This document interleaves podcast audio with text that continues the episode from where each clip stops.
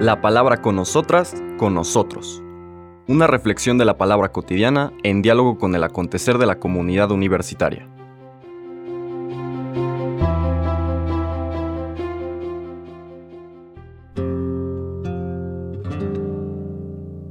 Hola, buenos días. Bienvenidas, bienvenidos a la palabra con nosotras, con nosotros. Hoy martes, primero de marzo, cambiamos de mes y estamos a punto de cambiar de tiempo litúrgico. Mañana es miércoles de ceniza. Cerramos con esta lectura de Marcos nuestro recorrido para retomarlo una vez que pasen los tiempos litúrgicos fuertes de Cuaresma y de Pascua. Seguimos en el capítulo décimo del Evangelio de San Marcos con la segunda parte de lo que veíamos ayer, el relato del joven rico la invitación que el Señor le hace a dejar de ver las riquezas como su seguridad, a ponerlas en las manos de quien los necesite, necesite esas riquezas, esos dones que Dios le había confiado, y sobre todo que los administre y los entregue siguiendo a Jesús. Ven y sígueme. En eso está la vida plena. Y por eso ahora Marcos introduce este diálogo del Señor Jesús con sus discípulos, con base en lo que acabamos de recordar. Dicen estos versículos del 28 al 31. En aquel tiempo Pedro le dijo a Jesús, Señor, ya ves que nosotros lo hemos dejado todo para seguirte. Jesús le respondió, Yo les aseguro, nadie que haya dejado casa, o hermanos o hermanas, o padre o madre, o hijos o tierras, por mí y por el Evangelio, dejará de recibir en esta vida el ciento por uno en casas, hermanos, hermanas, madres, hijos y tierras, junto con persecuciones, y en el otro mundo la vida eterna. Y muchos que ahora son los primeros serán los últimos, y muchos que ahora son los últimos serán los primeros. Palabra del Señor. Les comentaba, hermanas y hermanos, que esta es continuación de la lectura y el relato que compartíamos ayer, eh, cuando el Señor Jesús dice que solamente quienes dejan esas riquezas, esas seguridades, esas cosas que les hacen sentir seguros, pero que muchas veces les impiden entrar en una relación de fraternidad, de sororidad con sus hermanos y hermanas. Y el Señor les dice, solamente quien dé ese paso de convertir sus riquezas en dones y siga, y me siga a mí, siga al Señor Jesús, podrá descubrir el sentido y vivir, experimentar lo que esta vida plena significa. Los discípulos que hasta un momento recordando el relato de ayer, estaban perplejos y empezaban a dudar si era posible que alguien se salvara. Y comentábamos que el judaísmo de la época consideraba las riquezas materiales como bendiciones de Dios. Por lo tanto, los ricos eran gente que Dios había bendecido. El Señor pone en cuestionamiento esto. Cuando ya explica que los bendecidos de Dios son aquellos que, unidos a Dios, vinculados a Dios, en seguimiento de Jesús, ponen al servicio de todos sus hermanos y hermanas los dones, talentos, recursos que Dios les ha confiado para administrar, entonces rápidamente Pedro, con esa actitud que siempre tiene de liderazgo, de tomar la palabra, un poco la iniciativa que suele tomar, dice, Señor, ya ves que nosotros lo hemos dejado todo para seguirte sí y no, como veremos en un momento. ¿va? Y bueno, ya conocemos el resto de la historia de Pedro, que pues a veces sentía que estaba más adelante que sus hermanos, más adelante que las otras personas, como aparece aquí en el texto. Hemos dejado todo para seguirte.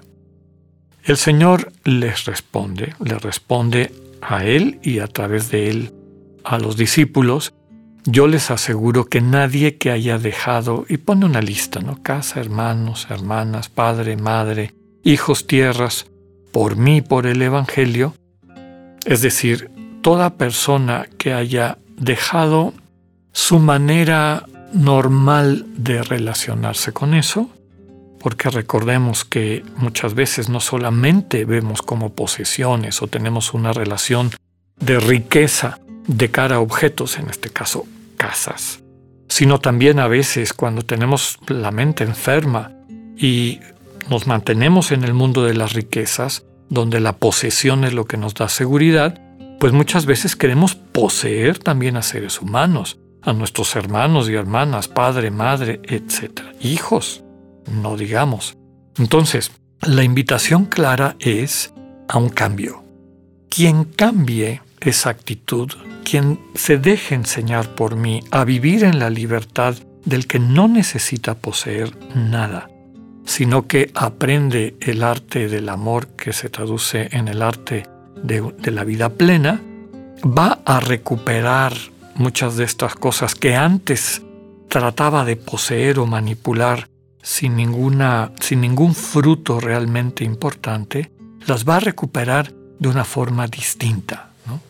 Entonces, todo aquel que deje, es decir, que deje de pretender tratar como posesión a sus dones, talentos, parientes y amistades, y se deje transformar por la presencia del Señor y por su buena noticia, va a recibir en esta vida ciento por uno, en casas, hermanos, hermanas, madres, hijos, tierras, etc.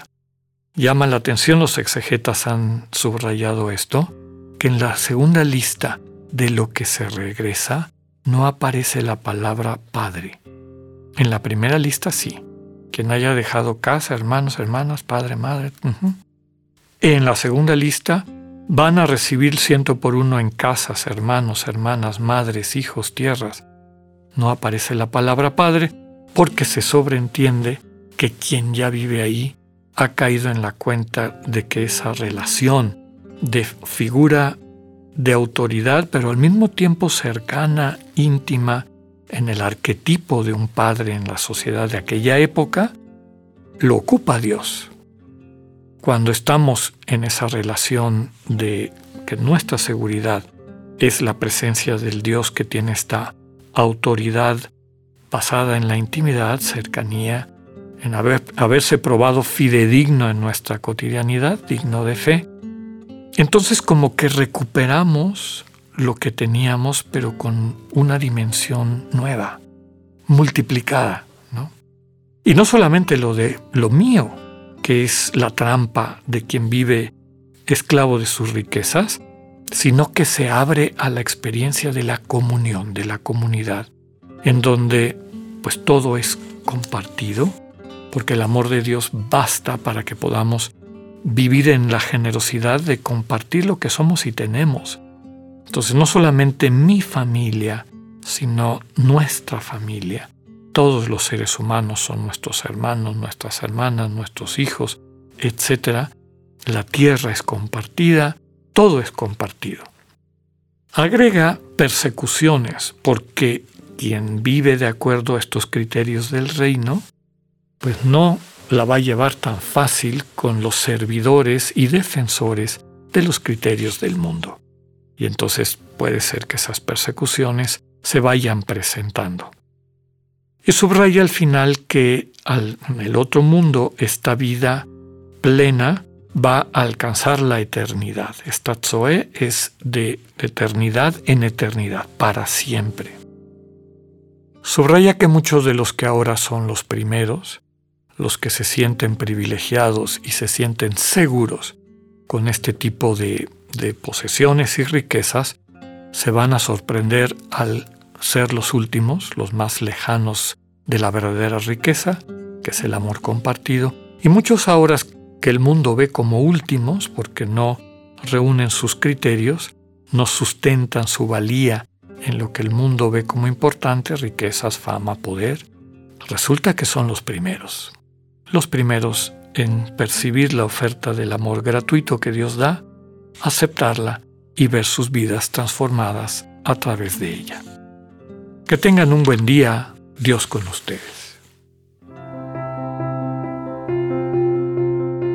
Acabamos de escuchar el mensaje del padre Alexander Satirka. Escúchalo de lunes a viernes a las 8.45 de la mañana por radiveroleón.com o a través de nuestra app gratuita para iOS y Android. Radivero León, no todo está dicho.